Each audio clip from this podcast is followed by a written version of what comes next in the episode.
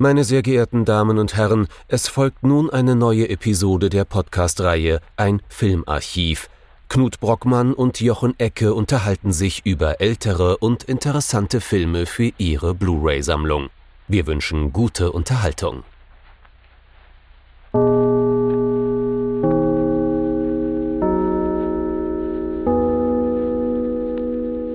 Hallo Knut. Hallo Jochen und hallo liebe Zuhörerinnen und Zuhörer zu einer neuen Folge unseres Filmarchivs.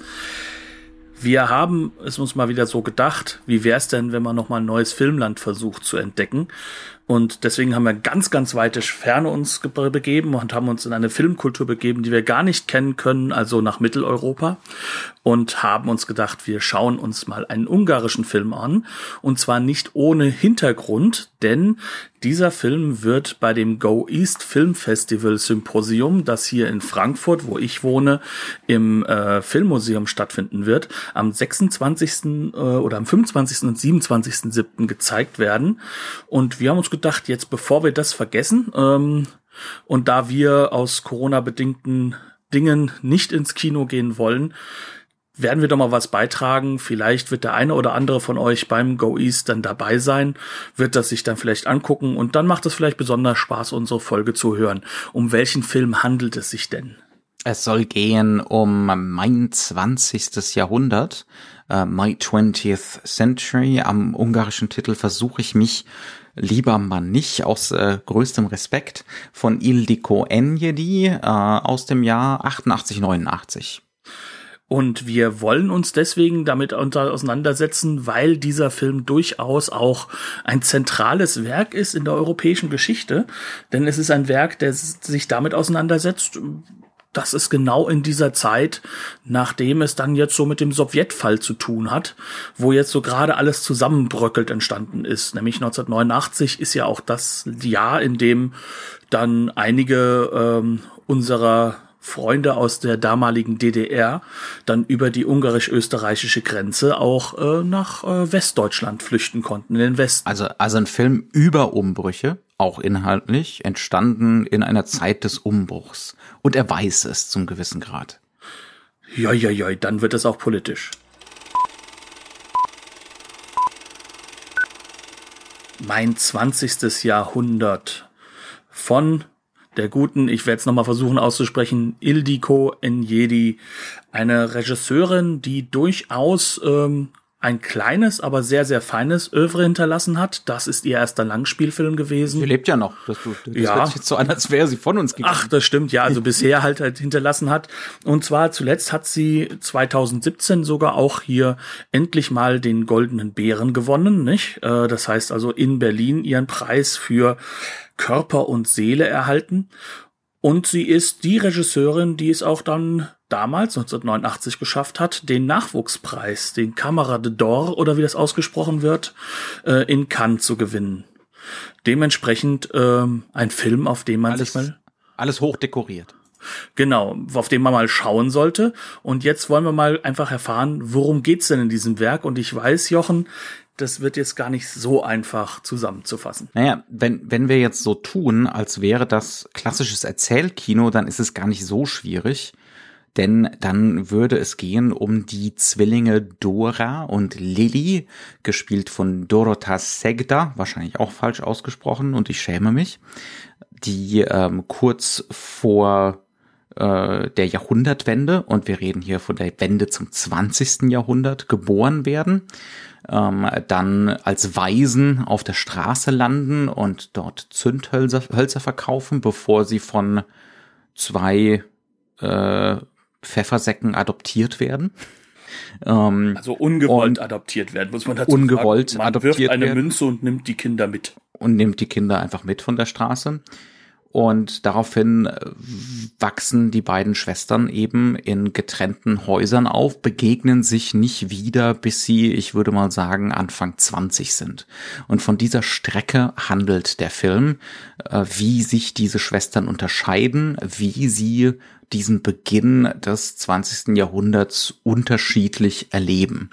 Äh, die Schwester Dora wird, wächst heran zu einer wie soll man das jetzt sagen? Ähm, eine Lebefrau, die äh, so ein bisschen auch so als Trickbetrügerin durch äh, Mitteleuropa oder generell Europa zieht, Männer ausnimmt, äh, sexuell äußerst freizügig ist ähm, und äh, das Leben genießt.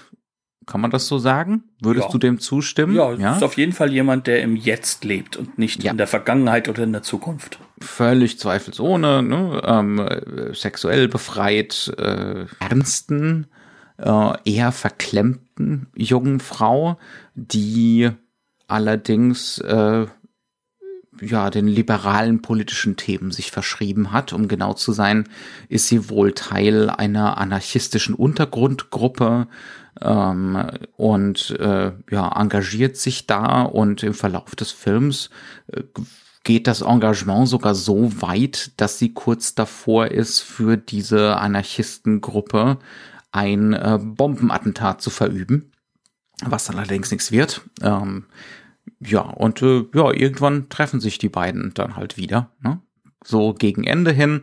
Äh, sie teilen sich durch den ganzen Film hindurch oder durch weite Strecken des Films hindurch einen Liebhaber, ohne es zu wissen. Und der Liebhaber weiß das auch nicht. Das ist Z. Der gute Mann wird einfach nur Z genannt, gespielt von Oleg Jankowski. Äh, der hat relativ viel mit äh, den wichtigen technischen Entwicklungen zu tun, so peripher zumindest, die zentral für das 20. Jahrhundert waren, die auch immer wieder Thema des Films sind. Der Film fängt, um genau zu sein, an bei einer Präsentation der Glühbirne durch Edison ähm, in einem Park, wo die Bäume illuminiert werden durch Glühbirnen und ähm, später kriegen wir noch den Edison Telegraphen zu sehen. Ähm, es geht auch um den Anfang des Kinos und so weiter und so fort. Und dieser Z äh, sitzt immer wieder in Vorlesungen oder versucht Edison neues Material ranzuschaffen, neue Werkstoffe ranzuschaffen und so weiter und so fort. Ähm, Ist so ein bisschen so ein Universalgelehrter, habe ich so das Mhm. Gefühl gehabt. Ne? Also lebt aber auch in ärmlichen Verhältnissen. Genau, also er lebt eigentlich so normal ärmlichen Verhältnissen, aber ich hatte so ein bisschen das Gefühl, also ihr merkt schon, das Ganze ist nicht so eindeutig zu formulieren, was wir jetzt hier alles erzählen, aber man hat so ein bisschen das Gefühl, dass er als Figur ähm, auf der einen Seite Entdecker ist, der weit reist, sehr viel Geld dafür ausgibt, dann auch gerne auch mal erste Klasse reisen kann, der auf der anderen Seite aber auch ähm, ein Büchernarr ist und jemand, der in Bibliotheken und halt eben in Vorlesungen abhängt und sich sehr mit der modernen Technologie, mit dem jetzt, was jetzt kommen wird, mit der Zukunft beschäftigt. Ja. Okay, das klingt jetzt so, als wäre das so ein ne, Panorama das von Mitteleuropa und teilweise auch äh, den USA, aber wirklich nur ganz peripher. Das Lustige ist, in diesem Film sind die USA peripher. ist auch ein, zum gewissen Grad ein Thema des Films. Ähm, also diese Umdeutung oder dieser, dieser, äh, diese Umwendung des Blicks hin äh, nach Budapest. Ähm, aber dieser Film ist nicht konventionell erzählt. Er hat auch keine runden, psychologisierten Figuren. Äh, er ist über weite Strecken Montagekino. Das heißt also, äh, es wird, es werden lustig Eindrücke aneinander montiert, aus denen wir selber schlau werden müssen. Und so weiter und so fort. Das heißt also, diese Inhaltsangabe von gerade eben ist mit Vorsicht zu genießen und auch nicht der ideale Weg, um diesen Film zu beschreiben. Wie wollen wir uns denn alternativ der ganzen Geschichte annähern? Wo fangen wir denn an? Äh, am Anfang und am Ende, wie man das so gerne macht, würde ich behaupten. Das ist, glaube ich, so das, was so das Setup bietet und was uns auch so ein bisschen das Setup erklärt des Films. Also du hast ja so schön gesagt, der Film ist Montagekino. Er hat auch keine runden Charaktere, aber er versucht uns ja immer wieder Konfrontationen von verschiedenen Figuren und von verschiedenen Situationen zu erschaffen, bei denen wir ins Interpretieren kommen. Und das heißt, er muss uns irgendwo ja erst einmal so eine Art von Baseline für die Interpretationswelt geben. Und da können wir, glaube ich, im Jahr 1880 in den USA anfangen. Und zwar wirklich bei Mr. Edison. Ähm, aber gar nicht bei ihm als Person, sondern einfach bei dem Setup dieser Situation. Ähm, und diese Situation ist ja diejenige, es werden diese Glühbirnen gezeigt, die Menschen sind In, vollkommen in Menlo Park. Genau, also Ja. wird wahrscheinlich aber in Budapest gedreht worden sein, gehe ich mal davon aus. Ähm, Äh, man muss auch damit klarkommen, dass äh, hier äh, eine Regisseurin aus Ungarn den Move macht, den jeder amerikanische Regisseur macht, nämlich ähm, Amerikaner reden hier halt perfektes Ungarisch. Ne? Ja. Übrigens auch mal ganz cool. Das ist sehr, sehr lustig. Also ja. ähm, da ist er auch dann später, das ist eine, eine kleine Absch Abschweifung, aber äh, wo wir gerade dabei sind, da sind sie doch in Hamburg im Kanal unterwegs und äh, der eine fragt den guten Z, wo er denn herkommt, ob er, ob er Deutscher ist. Und er sagt, nee, nee, ich bin Ungar. Was denn Ungar? Äh, wo liegt denn Ungarn? Äh, ne? Und dann sagt er, ja, das liegt da und da und die angrenzenden Länder sind Österreich und so weiter und so fort. Und äh, dann meint der andere, Nee, das gibt's doch gar nicht in echt so. Äh, das sind das doch Shakespeare-Erfindungen. Genau, das sind doch Länder, die hat sich Shakespeare ausgedacht. ja. Ähm, das, das ist nicht falsch. Also zum Beispiel mhm. gerade viele von den Komödien und so, ne, die spielen gerne mal so in dieser Gegend, Illyria und solche Geschichten. äh, aber das alles natürlich ungarischer Dialog.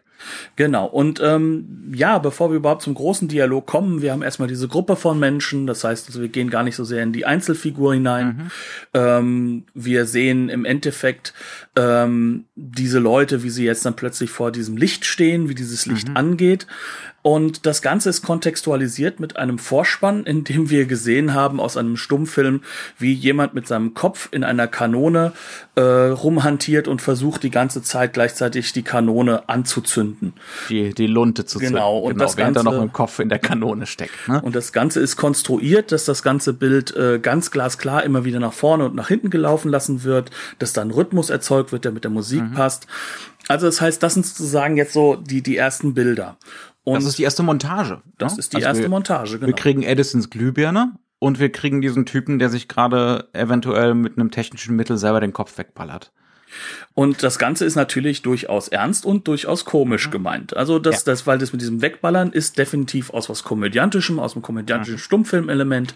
Und äh, das Ganze wird jetzt aber auch schon weggelöst von einem Realismuseffekt, denn ähm, zum einen ist der Film von aus aus erstmal ganz, ganz rabiat ohne wirklich Ton vor Ort gedreht. Das heißt mhm. also, der Film versucht auch Atmo zu vermeiden. Das heißt also, dieses Atmosphärische, was ein realistisches Soundbild ergibt, wird dem Film weggenommen, sondern ähm, der Ton ist glasklar im Nachhinein reingesprochen. Die Leute mhm. sitzen eigentlich immer in einem Studio und das soll auch so klingen, das soll dumpf klingen. Mhm. Und die Geräusche, die notwendig sind, werden eingefügt. Das heißt also, da haben wir jetzt sozusagen diese Außenwelt, die gar nicht nach außen klingt. Wir haben dieses eine Montageelement und haben jetzt noch dazu ein Element, das auch immer wieder vorkommt, nämlich, dass ein paar Sterne anfangen, das zu kommentieren. Das heißt, wir haben so ein Sternenbild und das ist dann auch wirklich die Stimme wieder von Dorota Sekta, also der Schauspielerin, die Dora, Lilly und halt auch deren Ihre Mutter, spielt, Mutter spielt. Ja. ja, ja. Ähm, und äh, die kommentieren jetzt auch diese ganze Situation und äh, geben dem Ganzen halt auch noch ein wenig Kontext mit, so von wegen, ach, man muss doch da lustig sein, hallo, Herr Edison, schauen Sie doch mal nach oben, hier sind wir, warum sind Sie denn nicht fröhlich?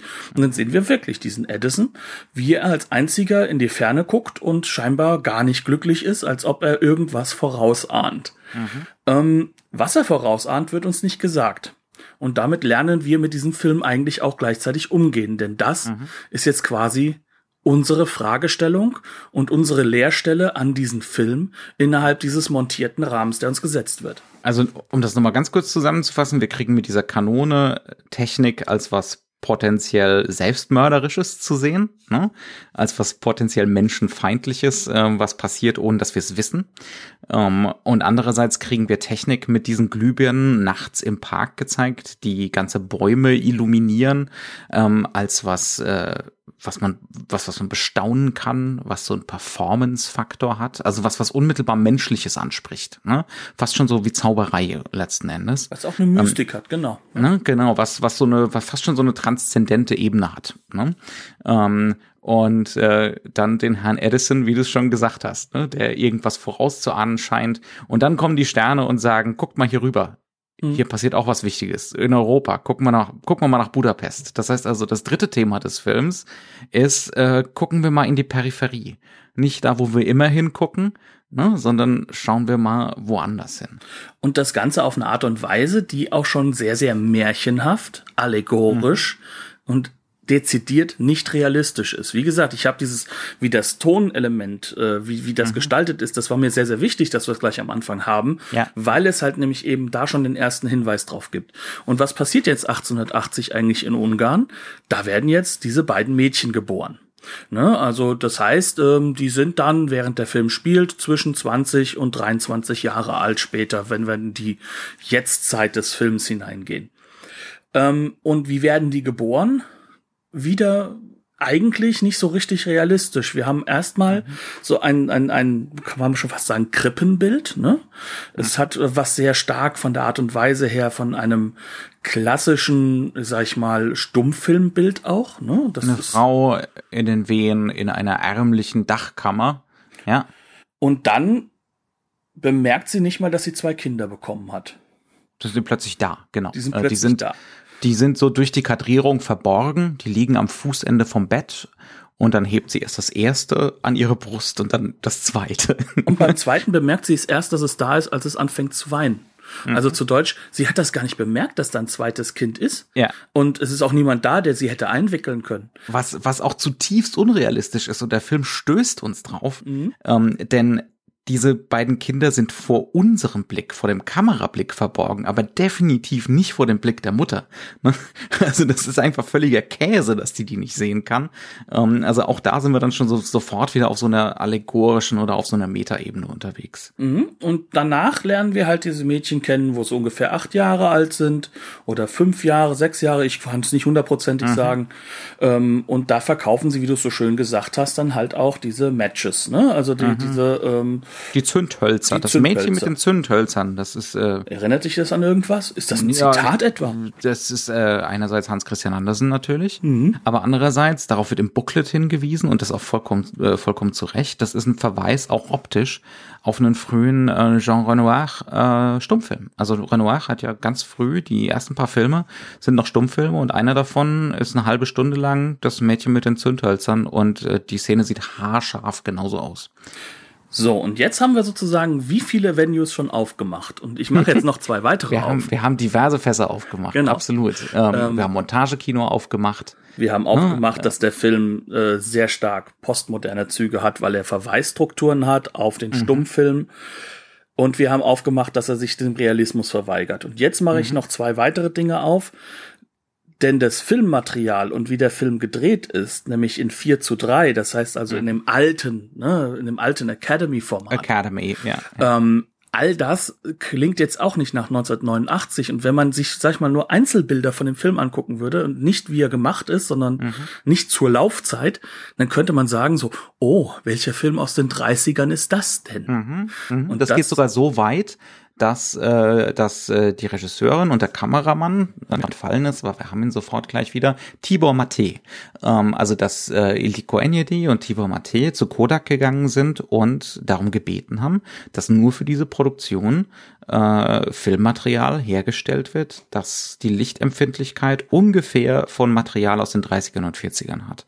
Das heißt, es ist eine wesentlich geringere Lichtempfindlichkeit, ähm, so dass wieder wesentlich mehr Licht gebraucht wird, ähm, um da überhaupt irgendwas belichtet zu kriegen auf dem Material. Ähm, und dadurch wird das Bild kontrastreicher, ne? wesentlich mehr Chiaroscuro, hell-dunkel-Kontraste.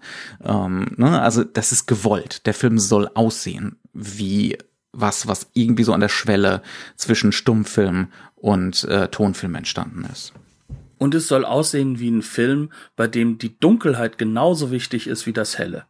Mhm. Denn wir haben viele Szenen, die wirklich fast in vollkommener Dunkelheit irgendwo beginnen und dann beginnen halt erst einmal die Leuchtspuren sozusagen ins Bild reinzukommen.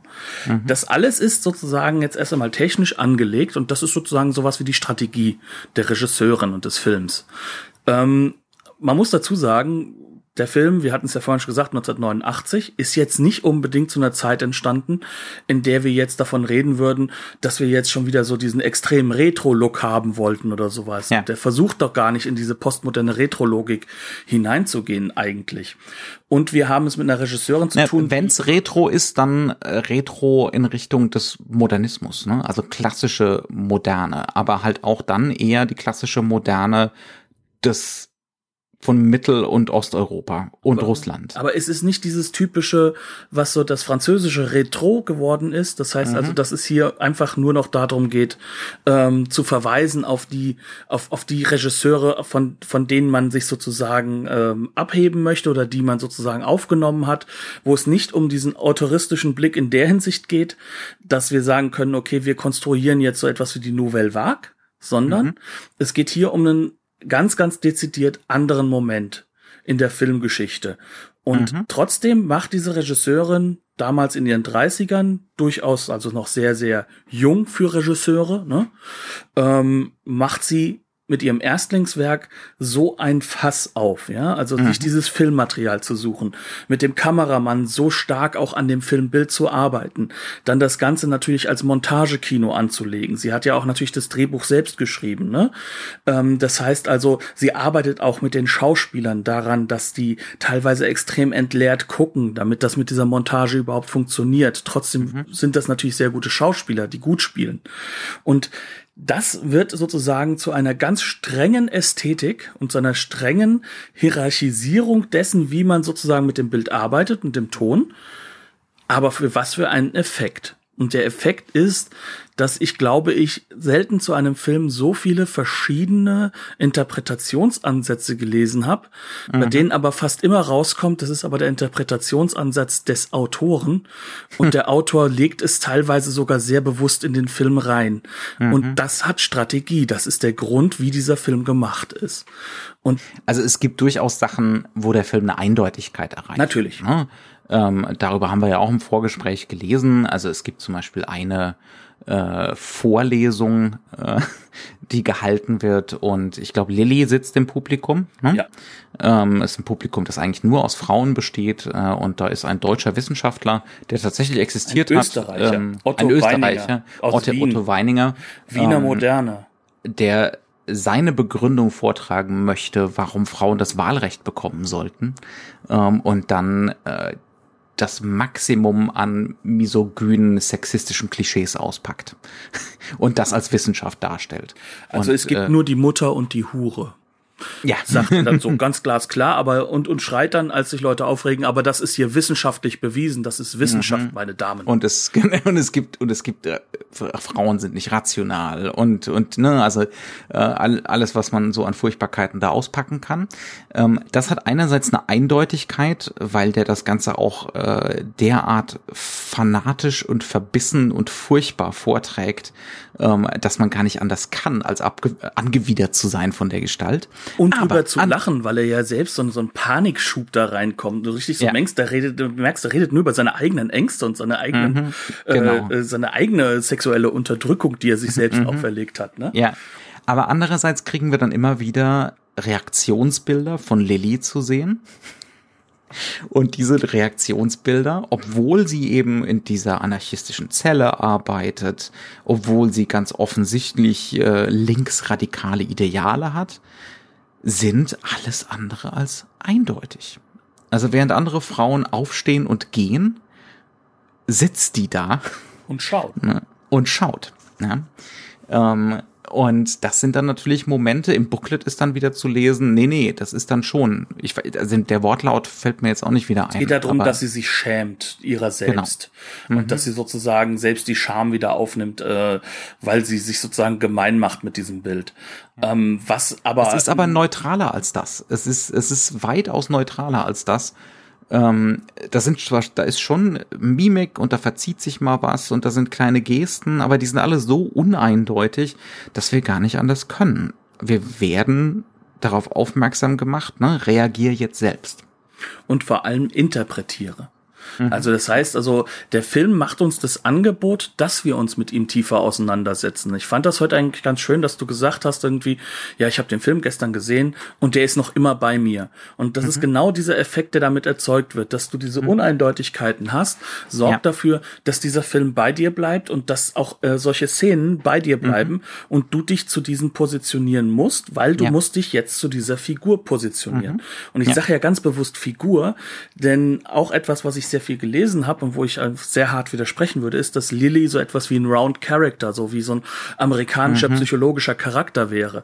Und das ist sie ja absolut nicht, sondern Null. sie ist ja eine, äh, sie ist reduziert, genauso wie mhm. Dora, äh, Dora, ne? Und beide Figuren zusammen könnten vielleicht eine Einheit ergeben. Aber auch das wird offen gehalten. Mhm. Auch das wird nur nahegelegt und zwar vor allem nahe dem Finale natürlich. Mhm. Aber es geht nie darum, dass du hier sagen sollst, okay, ich soll jetzt sozusagen psychologisch einer Figur durch eine realistische Welt folgen, ja. sondern, das hat uns der Anfang gezeigt, ich, ich positioniere mich Mhm. Und ich positioniere mich auch deswegen, weil sich die Figur stumm positioniert. Also nicht so, dass ich eindeutig sagen kann, wie sie darauf reagiert, warum sie darauf reagiert und was sozusagen jetzt genau ihr Weg ist oder mhm. ihre Gedanken. Ja. Und das wird ähm, vor allem an Lilly immer wieder festgemacht. Immer wieder festgemacht, ganz genau. Also es ist dann zum Beispiel auch so, der Film arbeitet durchaus mit diesem Muster. Es ist ja in, in, der Inhaltsangabe vorhin, vorhin schon so ein bisschen rübergekommen. Der Film arbeitet durchaus ein bisschen mit diesem Muster von, ne, es gibt die promiskuitive Frau oder es gibt diese mütterliche Figur. Und zum gewissen Grad sind Lilly und Dora das. Ne? Ähm, aber ähm, der Film arbeitet auch daran, das sozusagen als Wahl darzustellen und das vor allem so als Performance zu sehen, insbesondere bei Dora. Da ist immer wieder gerade das Sexuelle ist eine Performance, ist ein Spiel, ne? ähm, ist eine Behauptung und auch eine ähm, Überlebensstrategie. Und ja klar und ja. und das wird und das wird durchexerziert ne? und, und so ambivalent da eben so stehen gelassen, so dass man das eben nicht ähm, als so ein plumpes feministisches Statement sehen kann, sondern als äh, Feminismus im Sinne von wirklich einem Durchdenken. Ne? Ähm, Wobei ja. dann die Frage ist, ob wir jetzt irgendwo ähm, auch äh, den Feminismus sozusagen allein stehen lassen könnten, denn genau Nö, das macht der Das Film. ist kein rein feministischer Film. Das ist ein Thema, des Films, ne? ähm, aber es ist ganz bestimmt nicht das eine zentrale Ding und nur darum geht's den ganzen Film hindurch. Der Faktor, um den es bei dem Film geht, ist aber eigentlich immer wieder uns mit dieser Strategie, die ja durchaus aus dem Sowjetkino kommt, dieses Montageelement zu nehmen. Mhm. Und ich rede jetzt hier von Montage nicht so im Sinne von Eisenstein, der damit eine eindeutige Reaktion hervorbringen wollte, ne? wo es Was darum ging. Natürlich. ja. Käse ist. Ja, aber er wollte halt eben im Endeffekt ja auch eine gewisse Form von, von aufgeklärter Propaganda, würde ich mal sagen, da konstruieren. Mhm. Sondern ich rede jetzt hier wirklich eher von der Linie Werthoff hin zu auch dann einem Regisseur, der das Ganze natürlich im Bild konstruiert hat, wie Tarkovsky. Ne? Also das heißt, äh, Montage ist hier das Nebeneinanderstellen von Ideen, von Gedanken, von Bildern und auch mhm. ähm, von Dingen, die im Bild passieren, was uns immer wieder herausheben soll aus dem, dass wir einfach nur sagen, okay, das ist jetzt eins, zwei, drei die Geschichte, die erzählt wird, sondern wir müssen uns jedes Mal positionieren und selbst zusammenreimen oder zusammenbauen, was das jetzt in dieser Konstruktion dieser zwei Dinge zusammen ergeben soll. Also wirklich, um es in einem simplen Sinne zu sagen, könnte man fast schon Hegelsch sagen, ne? So, so, das mhm. ist so These und Antithese, wobei Antithese hier einfach nur eine zweite These ist. Mhm. Und die beiden werden halt eben von uns in unserem Kopf erst konstruiert. Mhm. Ähm, und da ist es halt wichtig, das macht der Film ja von Anfang an klar. Wir haben es mit Zwillingen zu tun, mit ein und derselben Schauspielerin. Diese kommen quasi, werden geboren von dieser Schauspielerin selbst wieder. Das heißt, also auch hier haben wir sozusagen ein glasklares, wir teilen hier auf. Ne? Mhm. Dann ist der Film schon von Anfang an so geschnitten, dass wir dieses Aufteilen haben. Wir haben immer wieder einen Realismuseffekt, der gefolgt wird von einem Effekt, der das Gegenteil macht. Wir haben immer wieder diese Elemente, dass wir dann Sachen nebeneinander gestellt bekommen. Das eine ist ein künstlerisches Zitat, das andere ist dann die Positionierung dazu, nämlich zum Beispiel etwas Realistisches wie eine Glühbirne. Mhm. Und das ist sozusagen von Anfang an klar gemacht. Hier, darum geht es. Und natürlich, wenn wir dann jetzt natürlich eine Frauenfigur haben, dann ist natürlich auch dieser Aspekt, wie kann ich als Frau in diesem Anfang des 20. Jahrhunderts was kann ich machen, was kann ich tun, wie stehe ich da? Und wir haben zwei Optionen, die sozusagen wie Gegenpole wirken, mhm. aber eben von der gleichen Person gespielt werden. Also mehr Synthese geht ja nicht.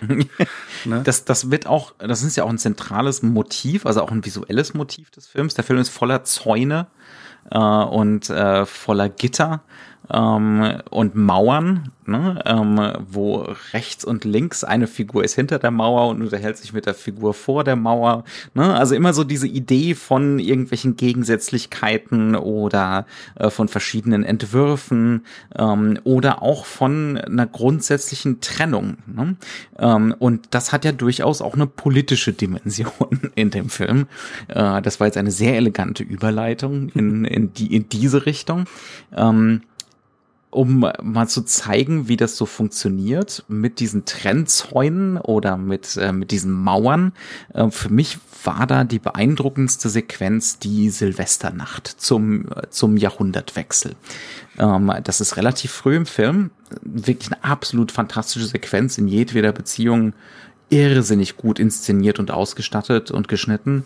Ähm, da ist unsere Dora, aber auch äh, Lilly, Sie wissen es noch nicht, sie sind beide im selben Zug unterwegs, im Orient Express. Und äh, kurz vor Mitternacht hält der Zug an der Grenze zwischen Österreich und Ungarn. Die damals noch keine echte Grenze ist. Die damals noch keine. Wichtig. Ja, ja, ist, ist klar. Ne? Ähm, und äh, ein zweiter Zug, der aus Ungarn kommt und nach Österreich reinfährt, reinfährt hält ebenso da. Ne? Dann heißt, das heißt, wir haben jetzt zwei Grenzen. Wir haben diese Grenze ne, zwischen Österreich und Ungarn, zwischen später dann Osten und Westen. Und wir haben diese beiden Züge, die in gegensätzliche Richtungen fahren und die sich jetzt für einen kurzen Moment da treffen. Ähm, und natürlich geht's um genau diesen Moment. Es ist 1900. Alle sind, es ist ein neues Jahrhundert. Alle sind äh, voller Spannung. Äh, alle sind noch enthusiastisch, was, was es da für Möglichkeiten geben wird. Es ist ein ausgelassenes Feiern eigentlich. Übrigens ne? wirklich von allen. Und das ist auch wichtig, ja. da, weil wir haben alle Klassen vertreten. Ne? Ja, ähm, also wir, wir kriegen sowohl die erste Klasse als auch die Holzklasse zu sehen in dem Zug. Ähm, aber dann sind da immer wieder so Störelemente drin es ist natürlich Winter und dementsprechend nutzt das, äh, nutzt das unsere Regisseurin als Motivation dafür, dass die Fenster ähm, mit Raureif beschlagen sind. Ähm, und das sorgt für so einen geisterhaften Effekt, ne, der auch diese Retrospektive betont. Das sind alles Geister. Ne? Das sind die Geister des frühen 20. Jahrhunderts und wir blicken darauf mit unserem Blick von 1989 zurück. Wir wissen, was kommt. Wir wissen, dass diese krasse Trennung zwischen Ost und West kommt kommt. Ne, wir wissen, dass die beiden Weltkriege kommen. Wir, ne, wir wissen, dass der Faschismus kommt, dass der Stalinismus kommt und so weiter und so fort. Und dass wir können gar nicht anders und das weiß der Film aus. Einerseits diesen Enthusiasmus, diese Begeisterung ähm, und wie könnte man das besser ausdrücken als mit Zügen, ne? dieser Technik, auch diese Verbindung. Der Orient Express spricht ja auch für eine gewisse Globalisierung. Ne? Ähm, und und gleichzeitig dieses Vorausahnen, dieses Wissen, diesen unglaublichen Wissensvorsprung, den wir als Zuschauer haben. Und dann plötzlich erstarren diese Gesichter ne? Äh, in, in diversen Close-ups, die da so aneinander geschnitten werden. Ähm, und das ist wahnsinnig evokativ, aber es ist auch nicht eindeutig. Nein. Das ist halt ja. genau der Punkt, weil es halt eben immer wieder in diese Montage überführt wird, mhm. weil du halt eben verschiedene Großaufnahmen hast. Das heißt also, es wird ein Setup gesetzt von äh, Informationsmöglichkeiten, die wir heranziehen können, wie eben gesagt. Ne, wir reden hier über eine Grenze, die damals keine Grenze war. Wir reden eine Gren äh, über eine Grenze, die auch dann zwischen Kapitalismus und äh, mhm. äh, und und halt eben ja Marxismus, Leninismus später dann halt einfach auch ist. Ne, das heißt also, wir haben auch eine ideengeschichtliche wirkliche Grenze, die jetzt hier mhm. aufgezogen wird. Ja. Und diese Grenze und ist noch nicht aufgebaut und wird gezeigt in einem Film, wo sie gerade wieder fällt. Ja, und es muss aber auch gesagt werden, ähm, wenn das jetzt eine plumpe Szene wäre, ne, wenn das jemand jetzt plump inszenieren wollte, dann, dann wäre das mit dreuender Musik ne, äh, schicksalshafter Musik unterlegt und ähm, man hätte so die Ahnung, dass jetzt das ganz, ganz Schlimme, die ganz schlimme Katastrophe kommt. Nee, nee, nee, nee, ist es jetzt zu keinem Zeitpunkt. Ne? Also es, ist, es hat natürlich diese Düsternis, die zwangsläufig durch diese, durch diese Art der Fotografie entsteht und durch das Filmmaterial ähm, und es hat auch ab und an was Unheimliches, aber ähm, da ist keine Wertung in diesem Moment. Ne? Und was man halt auch nicht vergessen darf, das Ganze ist auch ganz, ganz bewusst auf dieses, in der Dunkelheit ist dann dieser Zug und ist dann sozusagen diese Welt unterwegs halt auch gefilmt. Das macht dann wieder dieses 30er Jahre Filmmaterial. Ich musste an der Szene auch übrigens auch an Renoir, an Bestie Mensch denken, ne? Mhm. Ähm, weil da auch diese wunderbare Sache ist, dass zum Beispiel, wenn der Zug dann wieder losfährt, fährt er ja in diese absolute Dunkelheit, also dunkler ja. Zug in Dunkelheit aber er hat natürlich diesen Dampf und der ist natürlich auf eine ganz, ganz clevere Art und Weise beleuchtet, dass der dann sozusagen wie so, so, so, ein, so ein Schweif des Hellen sozusagen hineinspringt in das Bild. Und das sind so ganz viele kleine Methodiken, mit der sie zum einen auch, auch diese humanistische Geschichte sozusagen wieder mit reinholt, auf mhm. der anderen Seite aber auch natürlich wieder für eine Uneindeutigkeit sorgt, weil mhm natürlich müssen wir uns dazu irgendwo positionieren, wenn wir jetzt sozusagen in das Waage hineinfahren. Und mhm. das verbindet uns auch, muss man sagen. Und das ist so das, wo dann mein Interpretationsmonstrum losgegangen ist, weil ich natürlich immer als, als Übung versuche, mich in den Zuschauer, der damals im Kino sitzt. 1989 war ich auch schon am Leben, aber ich saß nicht im Kino, ähm, der, äh, der sich diesen Film dann anguckt. Und da positioniert man sich natürlich auch mit diesem Wechsel, dass halt jetzt diese Sowjetzone sich gerade zusammenbricht. Wir haben äh, Perestroika, wir haben mhm. äh, all das ganze Thema schon längst auf dem auf dem Schirm. Und äh, als der Film ins Kino gekommen ist, da ist die Mauer schon im Fallen in mhm. Deutschland. Ja. Und äh, das ist in Ungarn alles noch ein Stückchen früher geschehen alles. Ja. Ähm, und das ist wohl auch was, was äh, in der in der Entstehungsgeschichte des Films spürbar war. Also Iliko Enyedi erzählt in einem Interview, das auf der Disc mit drauf ist, übrigens von Peter Strickland, äh, dem doch einigermaßen bekannten Regisseur geführt, ähm, dass praktisch keine Überwachung bestand bei den Dreharbeiten, ähm, dass äh, fast keine Zensur stattgefunden hat. Also dass da schon was am Kollabieren war. Es hätte keiner ahnen können, dass es dann so schnell geht, aber es war spürbar. Und äh, das ist, glaube ich, auch zum gewissen Grad Thema des Films. Also dieser Ausdruck von, wir sind jetzt wieder an so einem Schwellenmoment. Ne? So, ein, so einem Moment von, äh, mit einem immensen Potenzial äh, in alle möglichen Richtungen natürlich. Mhm. Und das ist ein Film über ein eine Zeit, in der immenses Potenzial mit mhm. Optionen in alle Richtungen war. Ja. Und wir haben nicht allzu spät gelernt, dass diese Richtungen nicht unbedingt nur positiv gewesen sind. Mhm. Wobei man auch sagen muss, dass der Film das auch immer wieder andeutet, immer wieder zeigt. Also, und zwar vor allem dann, wenn er halt eben äh, Montage von, von Filmsequenzen macht. Also es gibt ja diese Szene, äh, die dann, also in so einer Art von Pseudokino stattfindet, wo viele Filme sozusagen wie äh, ja wie heutzutage, wenn man so so Filmretrospektiven und und und Kunst äh, ja Kunstausstellungen hat, in denen es dann um um um äh, Videokunst geht. Man hat so eingelassen so kleine Leinwände und die stehen nebeneinander und kann sich dann verschiedene Kunst äh, Kurzfilme angucken. Und da haben wir dann halt auch immer wieder einen Wechsel von Natur zu was Repressiven, wie zum Beispiel einem Menschen, der unter einer riesigen Turbine arbeitet. Ähm, mhm. Dann wieder so technische, technisches Wunder, technische Unterdrückung. Wir haben auch immer wieder Bilder, die reingeschnitten werden von frühen Aufnahmen, die so ein bisschen so äh, äh, Charles Darwin evozieren sollen, mhm. bis hin halt zu Aufnahmen, die dann halt dann auch wieder gleichzeitig zeigen, mhm. wie die. Na ich glaube, du meinst Tolstoi. Nee, nee, nee, nee, den meine ich nicht. Ich meine, okay. das, das, ist, das ist ja nicht in dieser Sequenz auf dieser Leinwand. Ja. Ne, sondern da hast du ja diese Naturdinger, die meine ich. Mhm. Tolstoi, den kriegen wir ja noch mal in einer anderen Sequenz zu sehen. Das ja, ist aber dann mhm. in Anführungszeichen Vollbild. Ich mache gerade so mhm. Anführungszeichen. Mhm. Ähm, da hast du dann mehrfach sozusagen so mehrere Bilder von Tolstoi, die aber auch, glaube ich, mit Natur und mit Technik miteinander immer wieder verbunden ja, ja. werden. Natürlich. Und, und Tolstoi natürlich christlicher Anarchismus. Ne?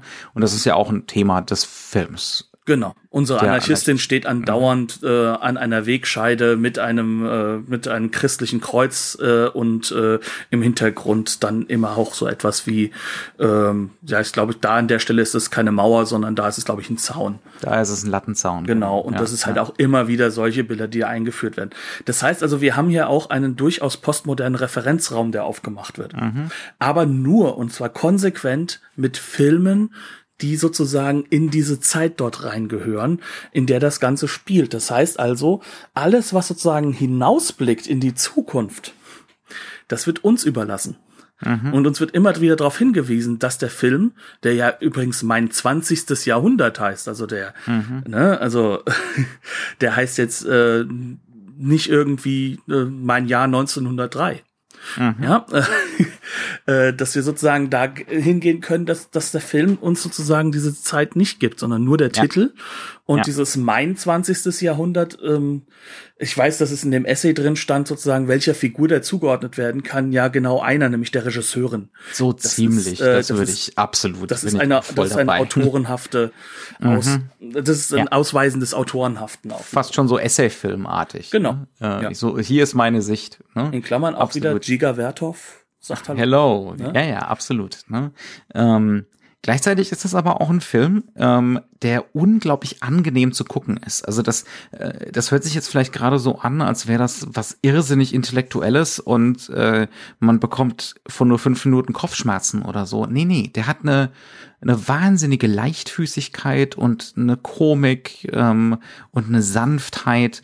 Ähm, das ist, das ist völlig irre. Ja? Also der ist gleichzeitig tiefgründig und angenehm. Ähm, mir fällt da zum Beispiel ein, eine tolle Sequenz, in der Dora sich ein teures Collier erschnorrt. Ähm, dabei geht es folgendes. Sie, klaut sie erschnort es, ja. nicht, sie klaut sie, es. Sie klaut es. Und das ist hinreißend inszeniert. Ähm, sie taucht beim Juwelier auf, äh, in teuren Klamotten und so, ne, äh, lässt sich da was vorführen und dann sagt sie, ich hätte gern dieses und liefern Sie es mir doch bitte nach Hause. Nee, sie meint, ihr, ihr Mann muss doch, muss doch entscheiden. Mhm, und gibt dann die. Adresse raus. Mhm. Ähm, also auch da im, im, im, Booklet steht, sie, sie wendet patriarchale Strukturen gegen sich selbst und das stimmt da auch zum gewissen Grad. Ne? Mein Mann muss doch entscheiden, zum Beispiel. Äh, sie lässt sich Du, du möchtest gerne widersprechen? Nein, aber auf, ich finde halt nur, dass gleichzeitig auf der anderen Seite ihr Auftritt so gestaltet wird, dass sie als die reiche Frau reinkommt, wo diese zwei Herren Juweliere dastehen und wir sehen sie aus einer Untersicht sozusagen, mhm. da kommt sie, die reiche, potente Frau, die, mhm. die das Geld hat und der wir uns unterwürfig zeigen müssen. Ja, das heißt also, da ist schon auch wieder eine Doppelung drin einfach. Ja, ja, Daran muss ich gerade denken. Ja. Ähm, und sie lässt sich wohin liefern? In ein Sanatorium. Zum Herrn Professor zum Herrn Professor. Bei dem ist sie kurz vorher vorstellig geworden und hat ihm erzählt, äh, dass ihr Bruder ja ein feiner Kerl ist, aber er hat ein psychisches Problem. Ähm, er hält sich, ich glaube, so ist es doch, ne? Er hält sich für ein Collier. Ja, und er denkt auch nur, alles sei Colliers. Ganz genau. ähm, und, und dann kommt natürlich der Bote mit dem Collier an und wird da gleich, ne? Wird, äh, geht zum Professor rein, nachdem sie nicht zurückkommt und dann mhm. so, ah, Sie sind das. Sie sind's, ganz genau. Ja, und, und man kann sich schon vorstellen, dass als nächstes die Zwangsjacke zur Anwendung findet und äh, sie sie kann mit dem Collier abhauen und da sind ein paar fantastische Einstellungen einfach nur wie das inszeniert ist zum Beispiel der Professor im Sanatorium ähm, von dem kriegen wir über weite Strecken nur die Glatze zu sehen das ist wirklich so das 4 zu 3 Bild. Wir sehen minimal Dora, aber ansonsten dominiert da so seine Glatze das Bild. Ja, äh, ob man das jetzt fallisch nennen möchte oder ob sich der Film drüber lustig macht, ähm, ne? Ähm, hier über, über, über seine Blödheit sozusagen. Auch nicht mal äh, das. Ich glaube halt einfach, das ist halt so einfach so dieses Klischeebild eines, mhm. eines Herrn Professors der Psychologie. Ja. Psychologie ist gerade das große Thema. Ja. Äh, wie gesagt, wir haben ja den Otto Weininger, der sozusagen als Negativbeispiel da ja auch eingeführt mhm. wird. Aber Freud und Co. sind ja jetzt ja, gerade komplett en vogue. Also Wiener und, Moderne, ich sag's nochmal. Und es ist ja, ja. immer ein Land eigentlich. Absolut. Also ein Reich, und, nicht ein Land. Und natürlich ganz eng assoziiert mit patriarchalen Strukturen. Oh, also aber sowas von. Freud ohne Patriarchat ist ja nicht zu denken. Ne? Nein, nein, nein, nein. Seine komplette, seine komplette Herleitung mit Sexualität hat auch äh, wirklich nur mit. Keinesfalls, keinesfalls. Nee, also hm. der, der Weg von Freud zur Werbung der 50er Jahre, Frauengold, trink mal Alkohol, dann bist du auch nicht hysterisch, liebe Frau. Der Weg ist schon eine Linie. Ja, und auch äh, der Herr Otto Weininger, der da auftritt am Anfang. Da Wobei das so sogar, wo, wobei du sagen muss, da muss man Freud in Schutz nehmen. Der ja. wollte mit dem nichts zu tun haben. Wobei ich befürchte, es hatte eher mit dem Antisemitismus zu tun. Ja, also, also auf jeden Fall fantastisch. Ja. Also einfach tolle Szenen, ähm, die Ja, also einfach auch, da, da ist dann auch zum Beispiel tolle Tiefeninszenierung, ne? Wenn wir jetzt sagen, das ist jetzt hier ein Montagefilm, ja, aber die Sequenz, wo sie sich dann, wo, wo sie mit dem Collier zum Professor reingeht äh, und dann durch die Hintertür wieder rauskommt und äh, der Lieferant kriegt's nicht mit. Ist alles in einer gedreht, in einer langen, totalen, ähm, tiefen inszeniert, wie ein klassischer Slapstick-Film. Ja, und vor allem also, wie ein Stummfilm-Slapstick-Film. Ja. Also mhm. äh, da, das merkt man auch, dann, da muss man auch wieder mal die äh, Dorota Seeg da halt nochmal hervorheben. Die Frau war ja. damals 23 Jahre alt, die spielt mhm. mal Stummfilm, mal spielt sie halt dieses ganz reduktionistische, ja. hypermoderne, dann mhm. geht sie in den postmodernen Modus im Schauspiel. Die liefert da eine Wahnsinns-Performance ab ja. Und in diesem Moment äh, wäre Buster Keaton sehr stolz auf sie. Mhm. Ja, ja. Also es ist einfach, und es ist einfach auch toll inszeniert. Ne? Also Ildiko Enje, die kann das einfach auch alles.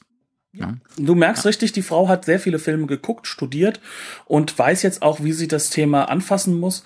Und vor allem, das ist ein Erstling und trotzdem ist da so eine klare, mit einem großen Willen zur Stilistik vorhandene mhm. Strategie da. Also das heißt, das ist Kino, das wirklich versucht, dir auch was mitzugeben, mit dem du dann als Zuschauer arbeiten kannst, dass du dich in den Film reinarbeitest und gleichzeitig dir aber auch immer wieder diese Unterhaltung zurückzugeben. Ne? Mhm. Also es gibt eine Sequenz, die ist so hochpolitisch zum Beispiel und trotzdem muss man nur schmunzeln.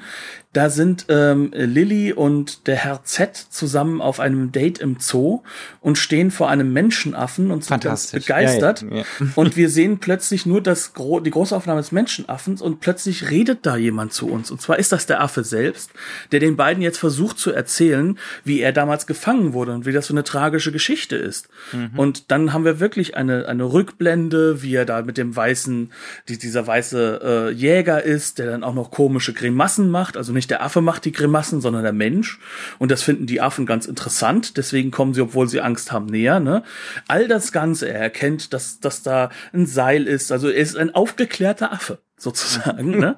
Und und ähm, als er Ein bemerkt, postkolonialer Affe. Genau, als er dann merkt, dass dass dieser, dass das sozusagen seine seine tragische Geschichte, seine kolonialistische Geschichte gar nicht verstanden wird, mhm. dann wendet er sich nur ab und geht und meint so, nach ja, es bringt ja nichts. Ne? Also das ist das ist fantastisch lustig gedreht. Es ist intellektuell hochfordernd an dieser Stelle, weil das natürlich ist es ein Verfremdungseffekt, dass plötzlich ein Affe mit uns redet. Ja. Aber es ist auch nicht aus dem Nichts kommend. Auch das ist vorbereitet, weil ähm, Dora andauernd dauernd solche Sequenzen hat, wo wir ihre innere Stimme hören. Mhm. Ne? Aber das ändert nichts daran, dass das Ganze trotzdem natürlich forderndes Kino ist. Aber eben. Aber es ist auch gut. so die Idee von einem Kino, ähm, das einfach erzählen kann, worauf es jetzt gerade Lust hat. Ja. Ne? Also was, was natürlich in, das ist jetzt nicht willkürlich sondern es passt natürlich in Muster. Es geht ja immer wieder darum, äh, was von der Peripherie zu erzählen äh, und immer wieder Personen und Sachverhalte irgendwie in den Fokus zu rücken, ähm, die sonst im Film selten irgendwie stattfinden. Angefangen mit den Sternen, die am Anfang sagen, gucken wir doch mal nach Budapest.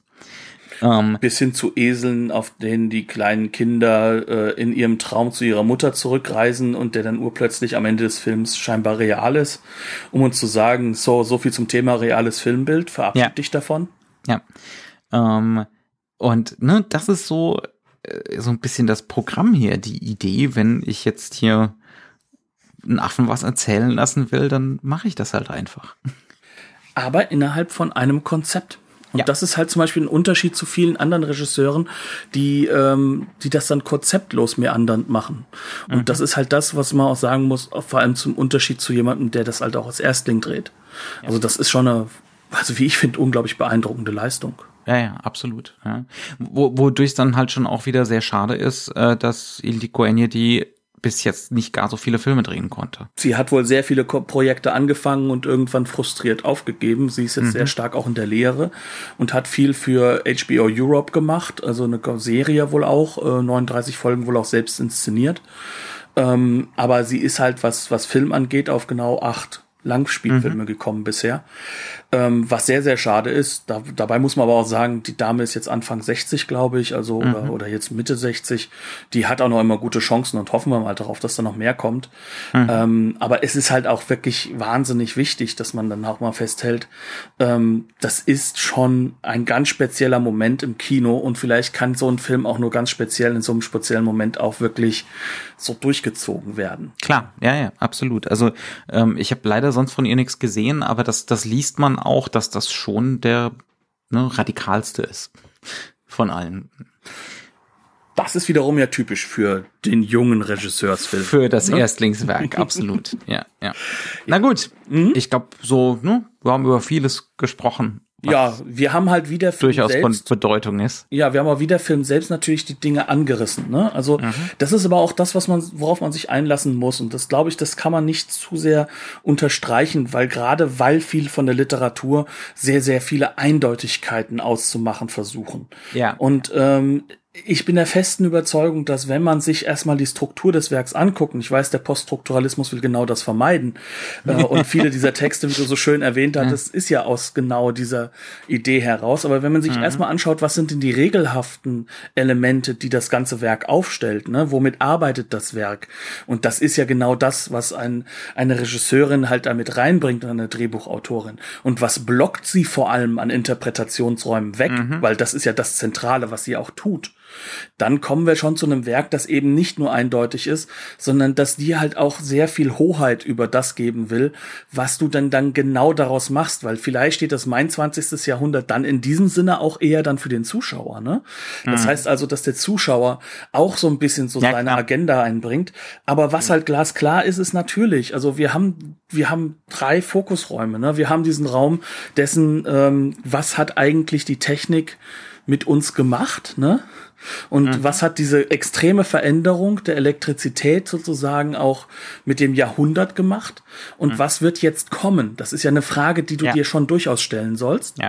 Inklusive Film, ne? Der, genau. Also das ist auch ganz zentral, haben wir noch gar nicht so äh, deutlich gesagt, aber es geht natürlich auch um den Film selbst als technische Entwicklung.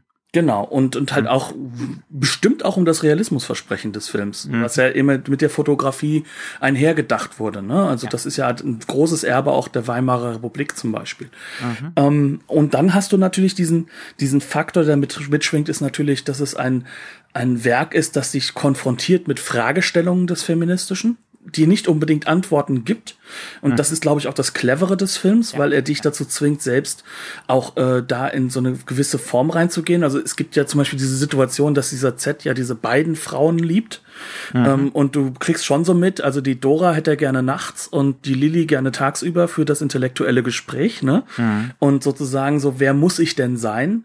Ne? Und, und, und äh, wie gesagt, wenn wir jetzt sagen, wir haben diese eine Schauspielerin, dann ist das eine Fragestellung, die auch über die Performance vom des Weiblichen natürlich ja, ja. geht. Und von Sexualität, ne? absolut. Und ja, das kann man mhm. auch natürlich auch in westlich und, und, und östlich sozusagen, also äh, kann man es auch so ein bisschen aufteilen, ne? Also mhm. den eisernen Vorhang sozusagen zwischen diese beiden Figurenkonstruktionen ziehen.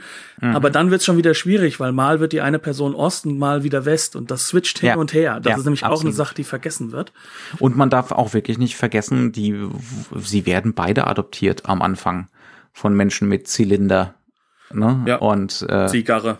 Und Zigarre.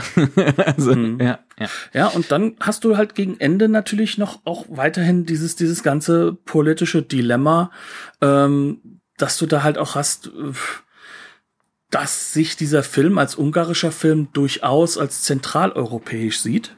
Mhm.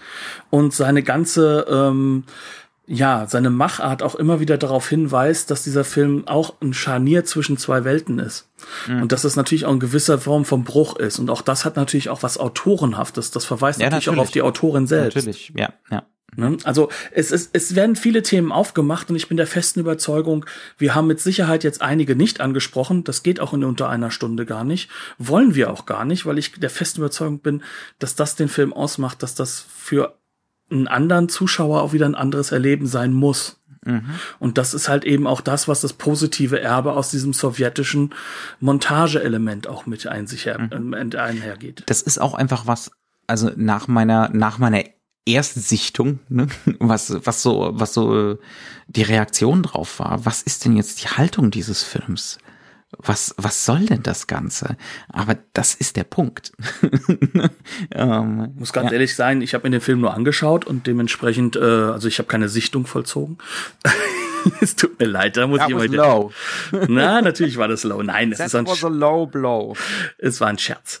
Ähm, nee, also für mich ist halt ganz, ganz wichtig an der Stelle, ähm, äh, ich ich muss ganz ehrlich sagen, dass ich relativ schnell an den Punkt kam, an dem mich das nicht mehr interessiert hat, was der Film will. Mhm. Und dann dieser Flow auch angefangen hat. Mhm. Und auch das ist so eine Sache, die man da vergessen, schnell vergisst. Ja, ja, völlig ohne jeden Zweifel. Und damit sind wir doch einigermaßen, ne? Wir sind durch. Wir sind durch.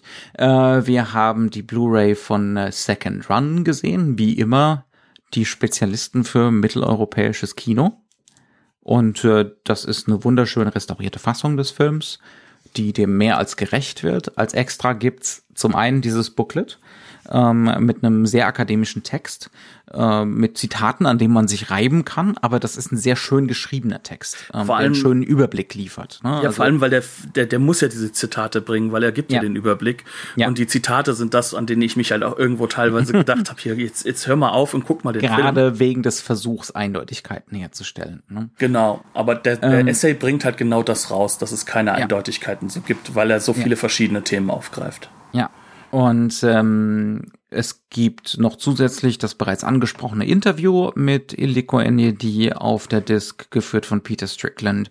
Das ist auch sehr hübsch äh, und gibt auch noch mal einen sehr interessanten Einblick darin, wer diesen Film gemacht hat. Äh, weil das ist auf jeden Fall eine Persönlichkeit, sagen wir es mal so.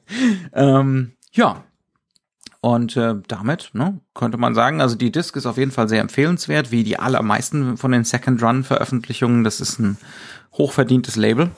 Äh, für die Leute, die normalerweise sich nicht für so europäische Kino interessieren oder fürs, fürs, sag ich mal, äh, fürs osteuropäische oder mitteleuropäische Kino, sei gesagt, die arbeiten sehr eng zusammen mit Arrow und haben ungefähr das gleiche Niveau, nur eben mit einem anderen Kino. Ne? Mhm, genau, genau. Ja, äh, und das Ganze ist auch noch äh, für die Zwanghaften unter uns nummeriert. Eine Unverschämtheit. Es macht mir so schwer, diesen Film nicht zu kaufen. Gut, ähm, ja, äh, uns, uns bleibt dann nur noch ähm, zu sagen, bleibt uns gewogen. Herzlichen Dank fürs Zuhören. Geht vielleicht, wenn ihr das früh genug hört, am 25. oder 29.07.2020, falls ihr es in ein paar Jahrzehnten hören würdet. Ähm, wird ja auch ein Artefakt werden, jeder Podcast hoffe ich mal. Ähm, geht doch mal zum Go East äh, Symposium. Das äh, ist sozusagen so ein bisschen ähm, das Goodie dafür, dass das Festival leider nur online stattfinden konnte. Es ist ein fantastisch kuratiertes Festival ähm, und äh, ich glaube auch die anderen Filme sind es mehr als wert. Und dazu kommt, dass die entsprechenden Vorträge dazu auch umsonst sind. Also da zahlt man dann auch in Anführungszeichen nur für den Kostenlos. Film. Kostenlos. Ja. So, jetzt musst du zurückschlagen, nur weil Was ich vorhin die Sichtung gebracht habe. Das, ja, aber, aber die Frage ist doch, war das eine effektive Rache für die Sichtung? Ähm, weil ich ja jetzt nur, nur umso mehr als Nazi dastehe. Was denn? Du bist doch nur ein reiner Akademia-Mensch. Das ist doch nicht schlimm. Steh doch dazu, dass du im Gegensatz zu mir eine Promotion hinter dich gebracht hast. Mhm. Stehe zu deinem, Betonung auf hinter dich gemacht. Ja, das ähm. Werk ist trotzdem sehr hilfreich zu gucken, äh, zu lesen. Das ist ein schönes Buch, das du daraus gebaut hast. Egal wie. Nun gut. Ähm, bleibt uns gewogen. Geht vielleicht zum Go East Festival. Ähm, wir sagen liebe Grüße an die Leute, die das machen, falls sie es jemals hören sollten. Danke, dass es euer Festival gibt. Und bis dahin bleibt uns gewogen. Habt viel Spaß mit diesem Film. Tschüss. Tschüss. Wiedersehen.